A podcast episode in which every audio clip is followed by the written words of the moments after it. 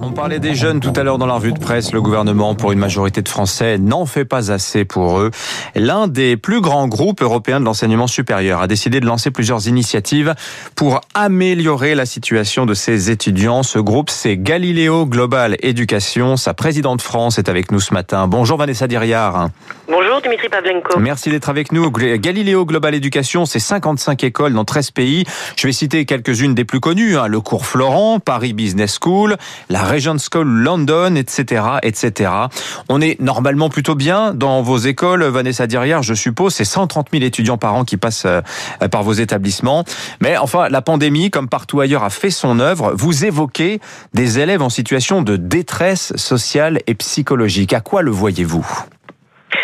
En fait, nous sommes euh, tous à l'écoute de nos étudiants, c'est notre cœur de métier. Le problème, c'est qu'on a tout d'un coup, depuis le mois de mars, vu certains étudiants décrocher, euh, répondre moins souvent au téléphone.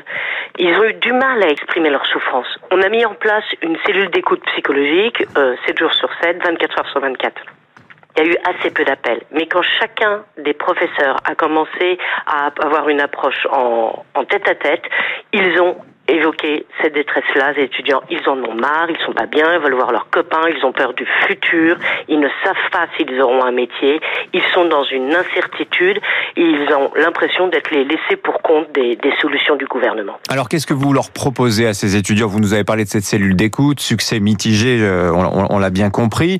Euh, J'imagine que vous êtes passé en télé enseignement aussi euh, massivement. Est-ce que tout ça suffit aujourd'hui?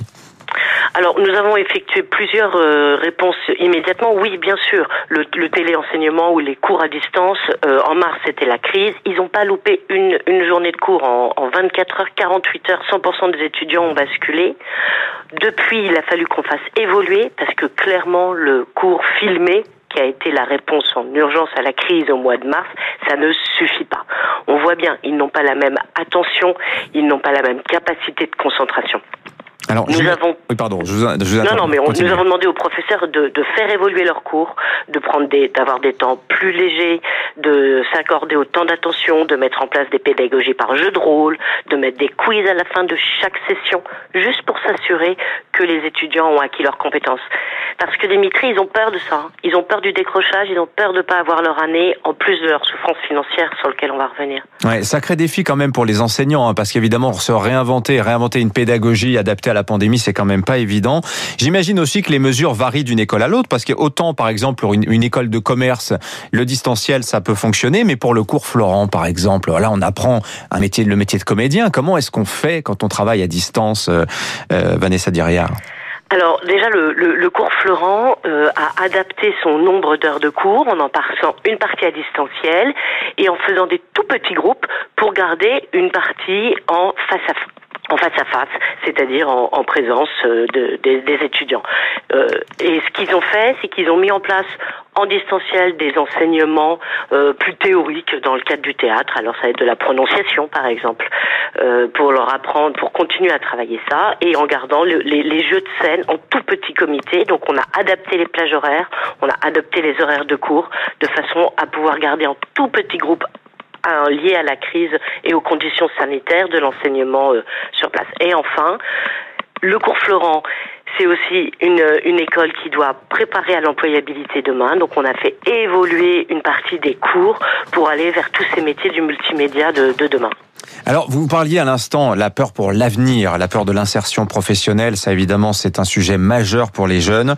Euh, et la peur plus immédiate, la détresse financière. Vos écoles sont payantes, certes, mais vos étudiants, eh bien, ils connaissent comme euh, bah, les, tous les, les, étudiants aussi en université le problème de le, la raréfaction, voire la disparition des petits boulots. Là, vous avez fait quelque chose d'assez intéressant. Vous avez créé des jobs internes dans l'école, dans les oui. écoles. Exactement. On a, on a très très vite vu que nos étudiants étaient en difficulté. Donc tous les petits jobs possibles et inimaginables ont été euh, mis en place dans chacune des écoles pour étudier les, pour euh, accompagner les plus fragiles.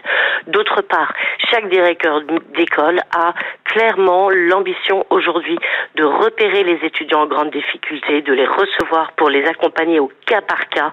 Euh, on peut parler d'échelonnement de, paiement, de paiement, on peut aller jusqu'à des bourses de façon à ce qu'ils ne soient pas pénalisés par la crise. Mais enfin, la, plus grande réponse du groupe Galileo à cette détresse financière, c'est l'apprentissage. évidemment. Et alors la détresse pour l'avenir, euh, le lien avec les entreprises qui évidemment sont aux portes euh, de vos écoles pour les étudiants qui sortent. Comment on surmonte ça? Est-ce que vous les avez vus ces entreprises euh, se détourner de vous en disant écoutez là, j'ai pas d'urgence à recruter des jeunes Écoutez, les, entreprises, on a des liens très forts avec elles. On a plus de, de 5000 euh, entreprises partenaires parce que notre groupe est fortement engagé dans le développement des cursus en alternance. Donc, je parlais tout à l'heure de l'apprentissage ou des contrats de professionnalisation. Cette année, en France, c'est 35 000 étudiants.